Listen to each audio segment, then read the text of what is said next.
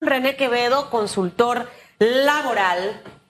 Y conversaba yo, señor Quevedo, hace unos minutos de la gran preocupación del panameño. ¿Y cuál es la gran preocupación del panameño en este momento? Que no tiene trabajo. ¿Cuál es la gran preocupación del panameño en este momento? Que el trabajo donde está ya no trabaja la cantidad de horas que trabajaba antes, por lo tanto los ingresos en su casa ya no son los mismos. El panameño duerme estresado porque los bancos apenas sale el sol, porque ya ni siquiera es a las 8, apenas sale el sol están las llamadas. Eh, para, obviamente, recordar que tiene tantas eh, mensualidades pendientes, que el interés lo tiene tanto. Esa es la preocupación del panameño. Y obviamente cuando esto ocurre, no hay buena comida en la casa, los niños pasaron de escuela privada a escuela pública y hay muchas limitantes. El tiempo pasa, el tiempo corre, la pandemia ya se terminó, la OMS de hecho dijo ya, eh, pero no vemos en realidad que en Panamá tengamos un avance en cuanto al tema de apasionarnos por generar empleo. Y tenemos todavía números alarmantes y quisiera primero que nos refresque en qué situación estamos en este momento. Un tercer trimestre, un primer trimestre complicado, un segundo trimestre que abril no fue tan bueno, eh, a pesar de muchas cosas, pareciera que no hay, usted va a los moles y ve grandes moles, que ellos tienen la estrategia para que no se vea eso cerrado, le ponen su, su, publicidad, pero usted ya sabe que es que ahí el negocio que estaba se fue. Una tienda grande en un mall al que yo asisto mucho, ayer me llamó una de las vendedoras para decirme que se van en julio, una tienda grandísima que le gusta mucho a Feliz Antonio Chávez, by the way, que usted me recomendó entonces, hay una situación en el país. No sé si el gobierno actual la reconoce, pero hay una situación real, señor Quevedo. Sí, eh, buenos días Susan, buenos días Félix, es un placer estar acá. Em, yo creo que es importante entender qué es lo que está pasando eh, y, y, que la pandemia no lo causó, lo agravó.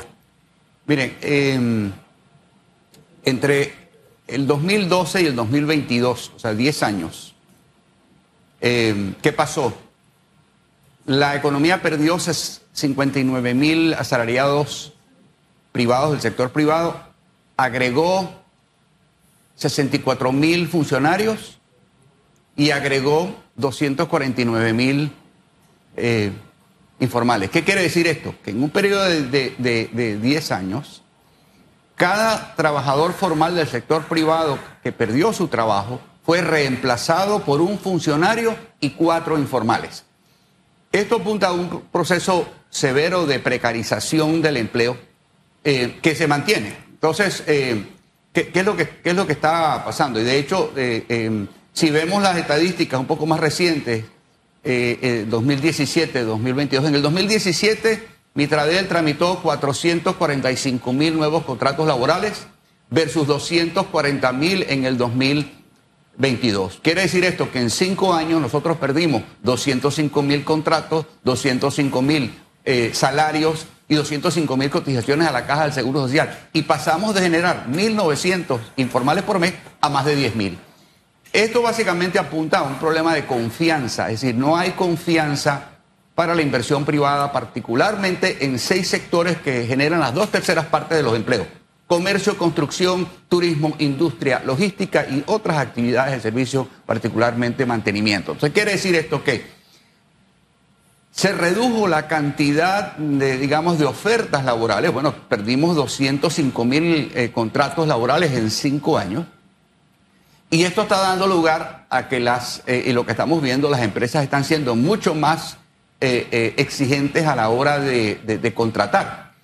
Y lo vimos cuando el año pasado con la, feria esta de Concerta, donde 2.000 eh, eh, vacantes, digamos, hubo 25.000 personas que compitieron por 2.000 vacantes y con suerte, dando, eh, utilizando las estadísticas históricas de ferias de empleo de Mitradel, probablemente 700 fueron cubiertas. Entonces, sí existe una relación real, problema de confianza. No se están generando los empleos. De cada 100 nuevos empleos que genera la economía, de acuerdo a las cifras oficiales, 60 son informales, 10 son funcionarios y de los otros 30, 24 son temporales. Entonces existe un alto nivel de, temporalidad la, eh, la economía está generando principalmente empleo informal. Eh, el desempleo bajó porque aumentaron los informales, principalmente, eh, lo cual está ocurriendo en toda Latinoamérica. Entonces creo que esa inestabilidad, esa incertidumbre que existe eh, eh, en la economía da lugar a que la gente sea mucho más cauta a la hora de gastar, aparte de que las probabilidades de, de encontrar, digamos, de, de- de una interrupción de los ingresos obviamente ocasiona cautela.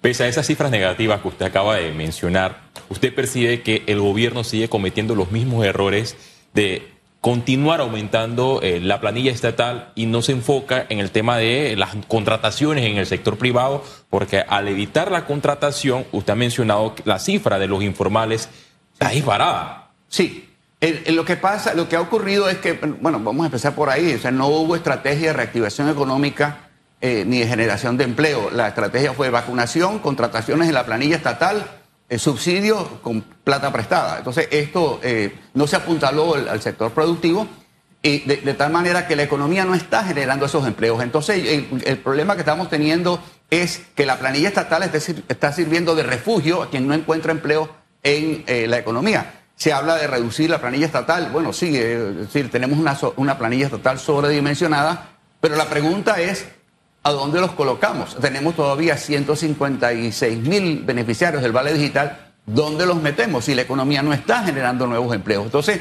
creo que es como el perro mordiéndose la cola. El- nuestra crisis laboral que se está agravando no es una crisis de empleo, es una crisis de confianza. Si no hay confianza para, para invertir en el país, no va a haber generación de empleo formal. Y ese es básicamente el problema y lo estamos, y lo estamos viendo. Eh, vemos sectores, estos sectores históricos que acabo de mencionar, son sectores con altísimos niveles de, informalidad. No tiene sentido hablar del potencial turístico eh, que tiene el país con 62% de informalidad eh, o del potencial logístico con 61% de informalidad. Potencial sin inversión es ilusión. Entonces, los otros sectores que tienen bajos niveles de, de informalidad, minería, energía, servicios financieros, etcétera, tienen, digamos, potencial limitado de expansión. Eh, eh, sin embargo, obviamente nosotros no podemos construir futuro eh, solamente generando empleo informal. Y yo creo que Sí. es un tema que se tiene que abordar, es un tema de confianza, aparte de que el emprendimiento es una tendencia mundial. Y la informalidad, ojo, se, se ha, se ha proyectado como tema de buonería y extranjeros, y no es así. Todo el que no está emplanillado, de acuerdo a la OIT, es informal. ¿Quiénes son?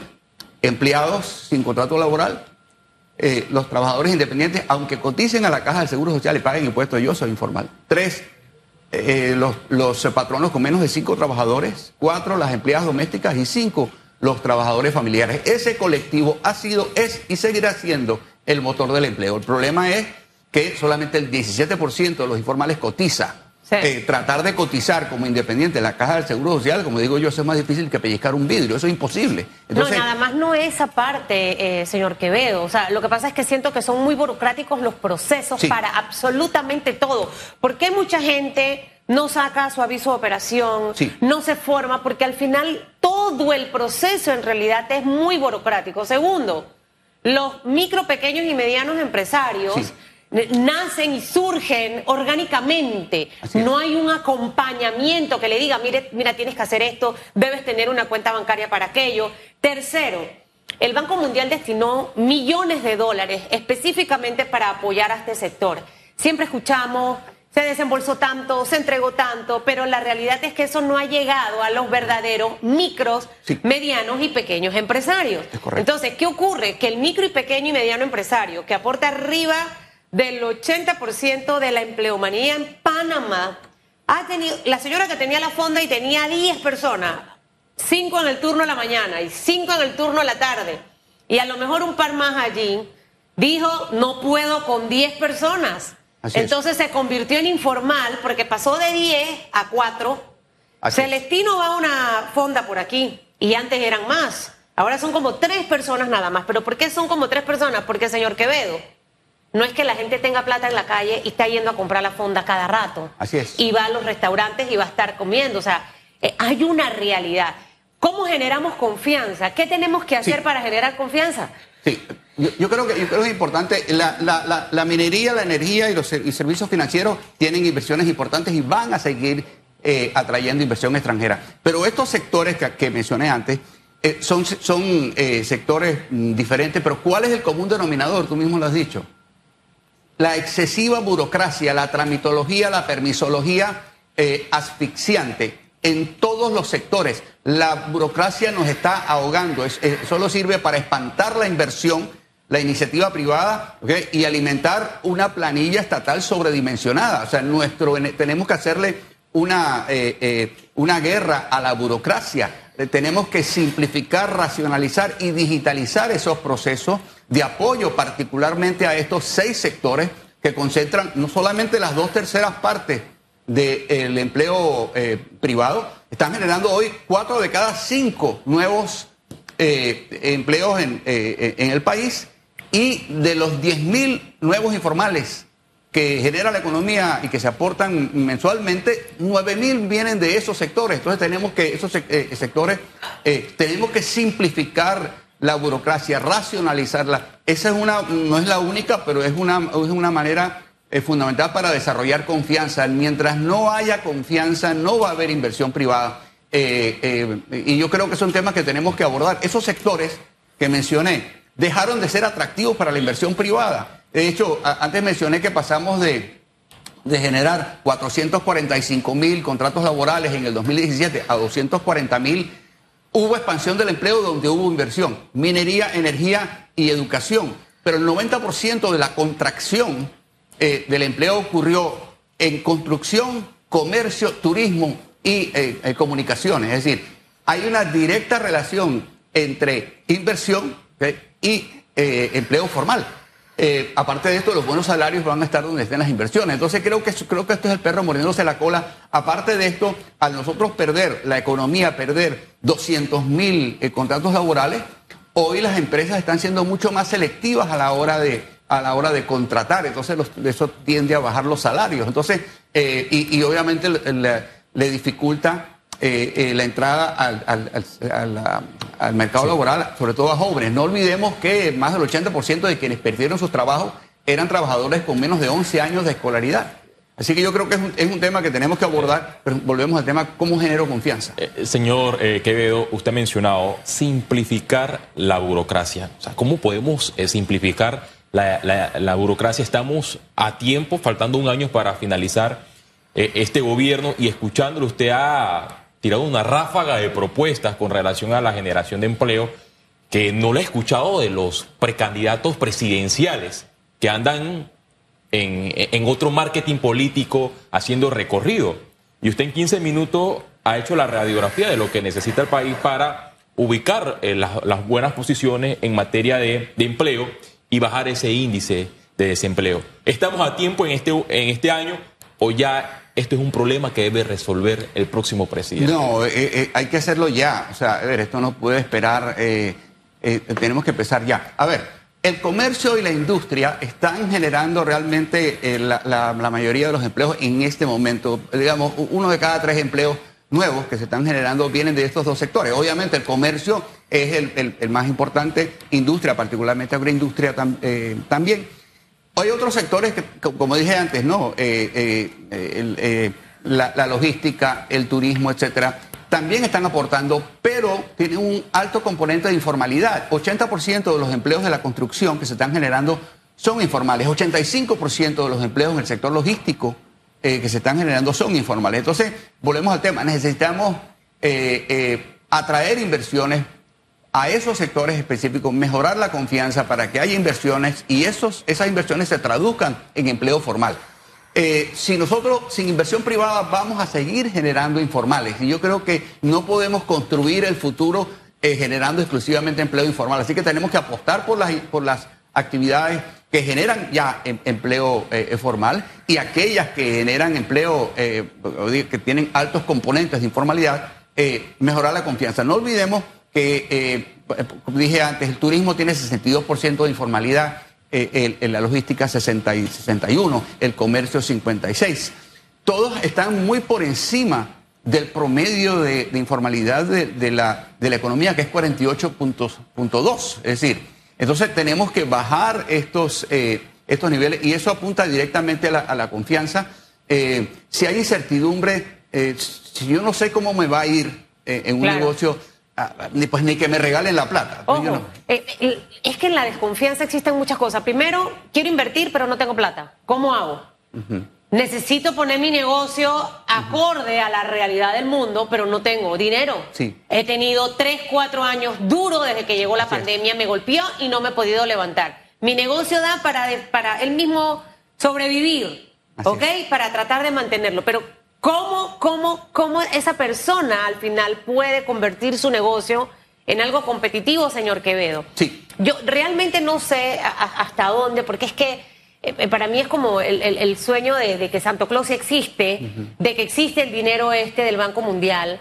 Ah, bueno, es que lo hemos entregado, pero ¿a quién se le entregó? Y si se le entregó, entonces eso no tuvo eh, regreso a la caja. Sí. O sea, la plata no se movió. Si ese dinero ya fue entregado, por ejemplo, siento que fue mal utilizado, desde mi punto de vista, porque estábamos hablando de casi 150 millones de dólares al inicio y había entendido que se había aumentado posteriormente Sí. para, para apoyar a este sector.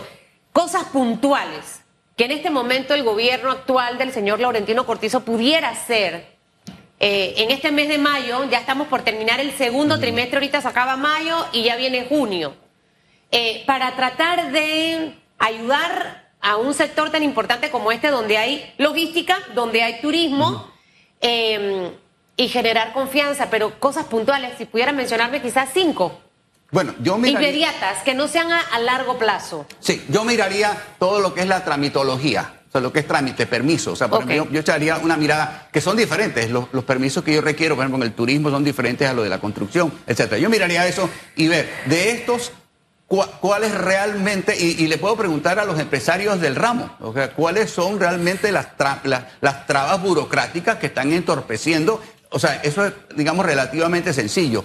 Segundo, tenemos que ser coherentes. O sea, yo creo que, ah, obviamente, ¿no? Estamos en un proceso político donde, bueno, eh, tenemos que proyectar una imagen de que, de, eh, de que todo va bien, eh, etcétera, ¿ok? Pero yo creo que, volvemos al tema, tenemos que reducir el tamaño del Estado. Ahora, esto sí definitivamente... Reducir que- el tamaño del Estado en la planilla. Sí, sí, definitivamente. Tenemos una planilla sobredimensionada. Eh, insisto, el- la planilla no puede ser refugio de quien no encuentra empleo. ¿ok? Y eso es básicamente lo que ha ocurrido. ¿Por qué? Porque no, hemos genera- no estamos generando eh, los empleos en la economía. Este, y, y de igual puedo decir también a, digamos, a los subsidios. Pero no es, no es un tema que vaya a ocurrir inmediatamente. Sí hay temas que necesita abordar el, el- próximo gobierno. O sea, el tema de la, de la, de la, de la, eh, de la radical eh, eh, digamos, simplificación, racionalización y digitalización de los trámites gubernamentales. Que ya esto ya empezó, pero tenemos que acelerar el paso eh, con miras a reducir el tamaño del Estado y la reorientación de el, del, del gasto eh, público hacia, hacia la inversión eh, más que el gasto de funcionamiento. Eh, yo creo que son temas que sí son un poco más a, más largo plazo, pero a corto plazo puede haber, eh, digamos, actos simbólicos, la, simplificación de la tramitología. Insisto, que es, diferente en estos seis sectores, pero yo creo que son temas que tenemos que abordar porque eh, tenemos que apostar por las, por las eh, actividades que generan empleo formal. Insisto, si no generamos empleo formal, la caja del Seguro Social está condenada a muerte, hagamos lo que hagamos. La caja del Seguro Social no existe sin cotizantes. Entonces, eh, obviamente, eso, eso, eso, eso agrega a, la, a, la, a todo el drama que tenemos en este momento. El año que viene no va a haber con qué pagarle a los jubilados. Entonces creo que hay cosas que se tienen que abordar. Hubo un eh, informe de Moody's, en el del 25 de octubre eh, el año pasado, cuando nos rebajó la perspectiva de la deuda de, de estable a negativa, donde advertía que eh, el gobierno iba a tener que intervenir con una cantidad equivalente al 1% del PIB. Eso, haciendo ejercicio redondo, estamos hablando de 700, 720 millones de dólares al año, que es cinco veces más lo que aporta. Hoy aporta 140. Aún con los ingresos de la minera, eh, que son 190, todavía nos quedaría un agujero de eh, 400 y tantos millones. ¿De dónde va a salir? ¿ok? Eh, lo que temen la- las calificadoras es que se recurra a más deuda. Entonces creo que eh, es como el perro mordiéndose la cola. Así que yo, obviamente, mm, el, tema, el tema empleo es, parte de un conjunto de cosas, pero volvemos al tema, tenemos que, necesitamos transmitir confianza, si no hay confianza no habrá inversión privada y si no generamos inversión privada, seguiremos produciendo informales. Hay que generar inversión privada. Yo creo que tenemos muchos retos. La verdad, este es un tema recurrente. Lo hablamos sí. tanto, lo habla Quevedo, lo habla Carlos Araúz. Sí. Eh, eh, muchas voces. Y que aquí al final no es un tema de posición partidista, si es que pertenezco a esta no. facción. No, al final lo que necesitamos es que a todos nos vaya bien, que al país entero le vaya bien. No, no necesita el empresario ser de una facción política para poder que le vaya bien. Necesitamos que a todos les vaya bien, que, mire, lo más importante y que a mí me encantó el programa de Carlos Araúz es el bienestar social de las personas. Y el, el bienestar social de las personas se afecta cuando la gente está endeudada, sí. cuando la gente llega a casa y no tiene comida. Por esa razón, para mí ha aumentado muchísimo el tema de la violencia hacia la mujer, la violencia hacia los niños, porque usted se da cuenta, a veces usted no escucha feliz gente que no es que cuando mi papá no tiene plata llega amargado a la casa o está bravo o hace... El tema económico afecta mucho a la familia panameña y creo que llegó el momento, sin esperar que venga un nuevo presidente, de empezar sí. a trabajar en políticas que puedan dar esa solución en el momento, porque es lo que necesitamos todos los panameños. Señor Quevedo, gracias. Gracias, gracias por, por haber estado con nosotros para Radiografía siempre es un privilegio tenerlo aquí.